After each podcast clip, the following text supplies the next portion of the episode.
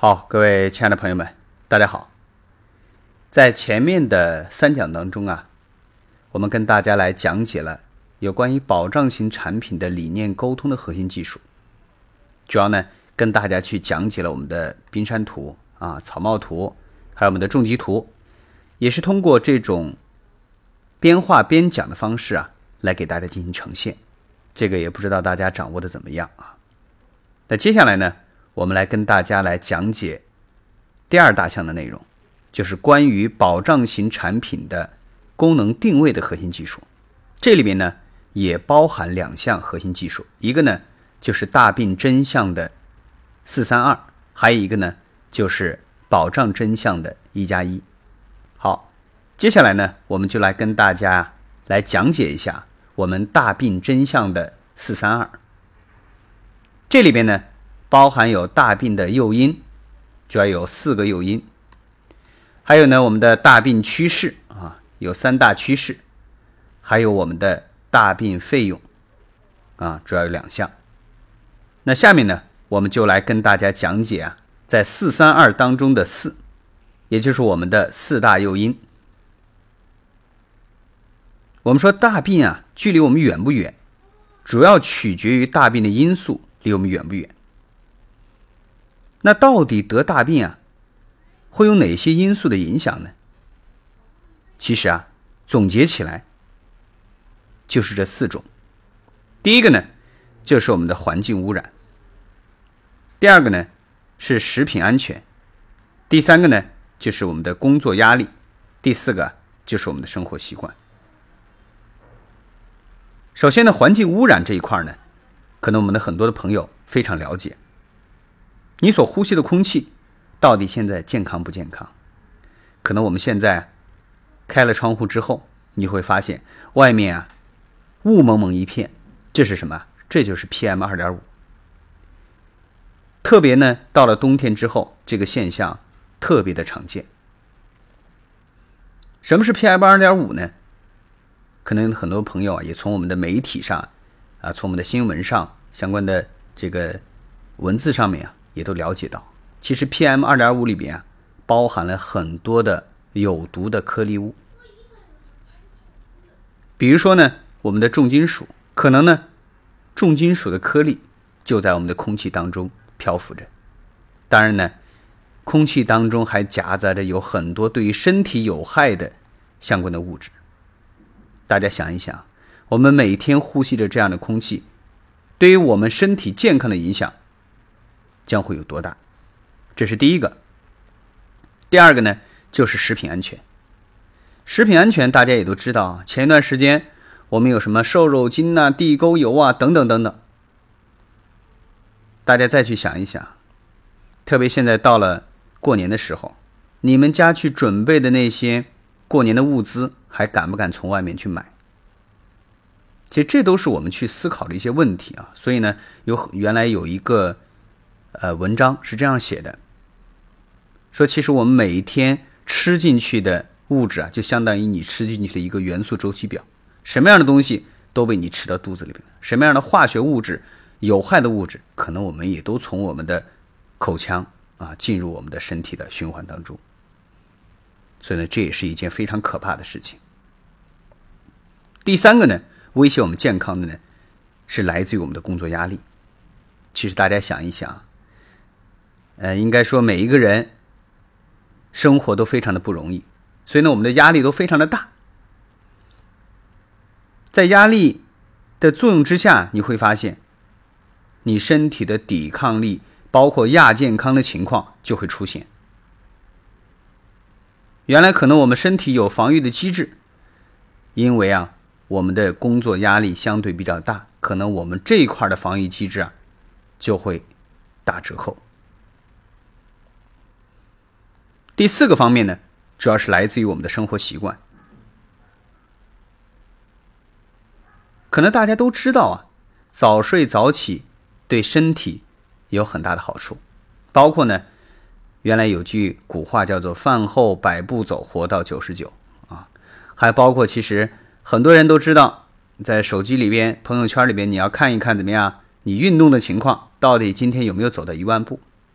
其实很多都很多朋友啊都知道我们的健康的理念，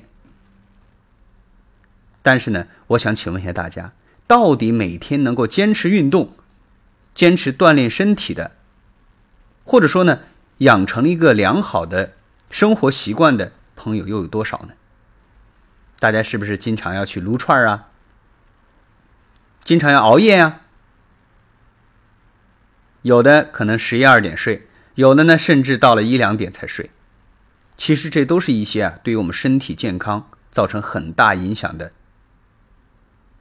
大病的诱因。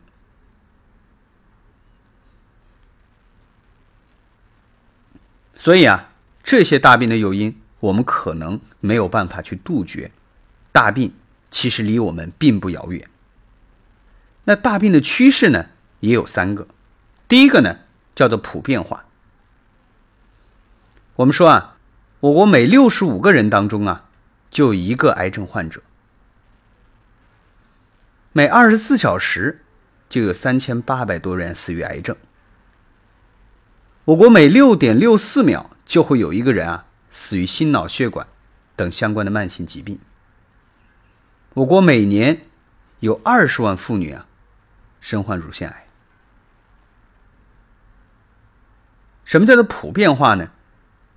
说起普遍化，大家一定要记住一个数字，那就是百分之七十二点一八。通过这个数字，大家就知道，其实得大病啊，并不是意外，而是一个高概率的事件。一个人一生得大病的概率高达百分之七十二点一八。当然。有的朋友可能在说：“那为什么身边有一些人他就没有得大病呢？”我想说的是啊，如果大家看过文章的话，你就知道，我们说啊，那些没有得大病的，通常啊是因为走的比较早，还没有机会得大病，所以大病对于我们来讲非常的普遍，所以一定要防。第二个大病的趋势呢，就是年轻化。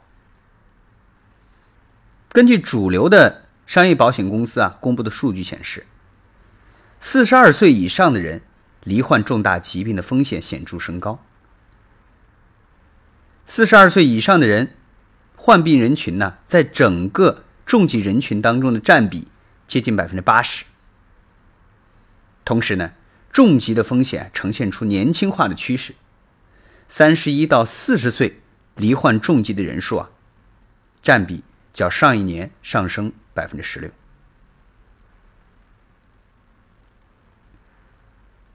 所以大家会发现，原来得大病啊都是老年人得，现在啊已经扩展到四十出头或者三十大几岁就有可能身患重疾。这个呢就叫做年轻化。如果说普遍化要求必须要防，那年轻化呢就要求我们必须要早防。第三个趋势呢就是叫做可治愈。我们说啊，可治愈这一项应该说是影响非常大的。随着科技的提高呢，我们现在的这种医疗手段、医疗方法都是非常的先进的，很多的问题都被我们给突破了。所以说，很多的大病啊是可以治愈的。如果说大病不能治愈，其实这件事儿也就不用说这么多了，也挺公平。比如说得了大病都得死，那其实啊这个时候大家也都死心了，也没什么遗憾了。怕就怕在这一点什么叫做可治愈上面。这就意味着呢，有些人可以因为自己的。很好的治疗，活下来，而有很多的人可能因为没有得到很好的治疗而离开人世。当然啊，在这个时候呢，我也听到，经常听到有部分的朋友在说：“啊，我要是得大病的时候，我一定不给家人添麻烦。到了那个时候，我什么也不看了，啊，我直接怎么样？”找个楼跳下去得了。我想说啊，当然说一句不好听的话，这叫做什么？站着说话不腰疼。为什么呢？因为你说话的这样的一个场合，是因为你现在身体还非常健康的时候。原来有一句话叫做“好死不如赖活着”。等你真正到了那一天之后，你会发现，你绝对不会再说这样的话了。一般啊，能说出这样的话的人，第一个是低估了自己的求生意愿；第二个，你也高估了亲人的残忍程度。刚才说了。因为啊，你现在身体健康，所以你可以说出这样的话。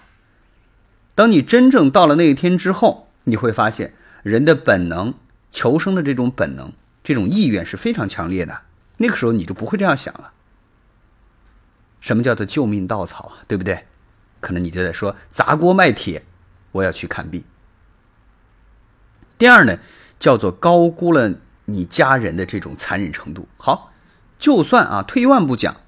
我们不治了，但是你的孩子、你的另一半会不会不给你去治疗呢？对不对？他们又于心何忍呢？如果真的有一天啊，你说你要跳楼，你的孩子说：“爸爸，你去跳楼吧，我给你找哪儿哪哪儿的这个楼啊比较适合你。”那我觉得，如果真的有这样的家人的话，你也就没有什么遗憾了。所以啊，在这个时候，你可能可以放弃治疗，但是你的家人绝对不会因为你的决定而给你放弃治疗。所以呢，大病可治愈啊，就说明了，其实，在面对大病的时候，它绝对不仅仅只是一个技术问题。而是一个经济问题。经济问题呢，就要选择最好的啊，或者说呢，最低的成本，我们去治疗。而这个最低的成本呢，其实啊，就是购买保险。因为大病可以治愈，所以呢，大病保险就必须要买。这样的话呢，才会让活着的人觉得没有留遗憾。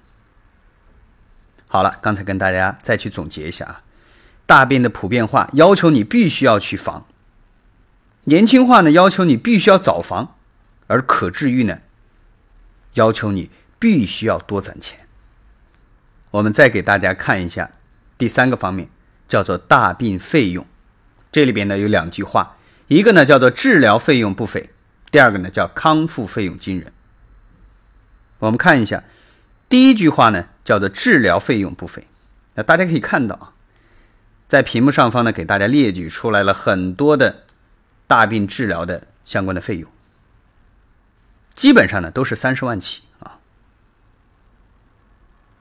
而第二句话呢叫做康复费用惊人。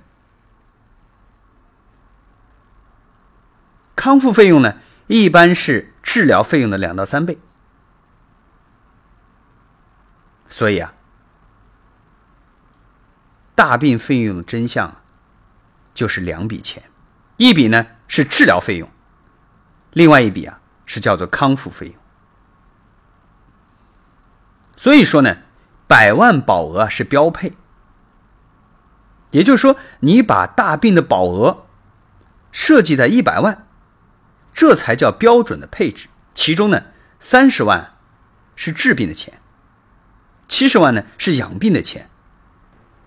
可能有很多的朋友也会问，是不是百万保额有点太多了？我想问一下大家，让你攒出这部分的钱容易，还是说你去买一个一百万的保额更容易一些呢？所以啊。最让我们容易获得一百万元的，就是我们购买百万保额的重大疾病保险。当然，如果你要是把康复期的五年的收入损失再算上，那这个保额必须要照着一千万以上来进行计算。所以说呢，家宝啊是永恒的。好了，那今天呢，针对于这块的内容啊，就跟大家讲到这里，叫做大病真相的四三二，希望大家认真去理解，并且加以使用。好，今天的内容呢到此结束，我们下期再见。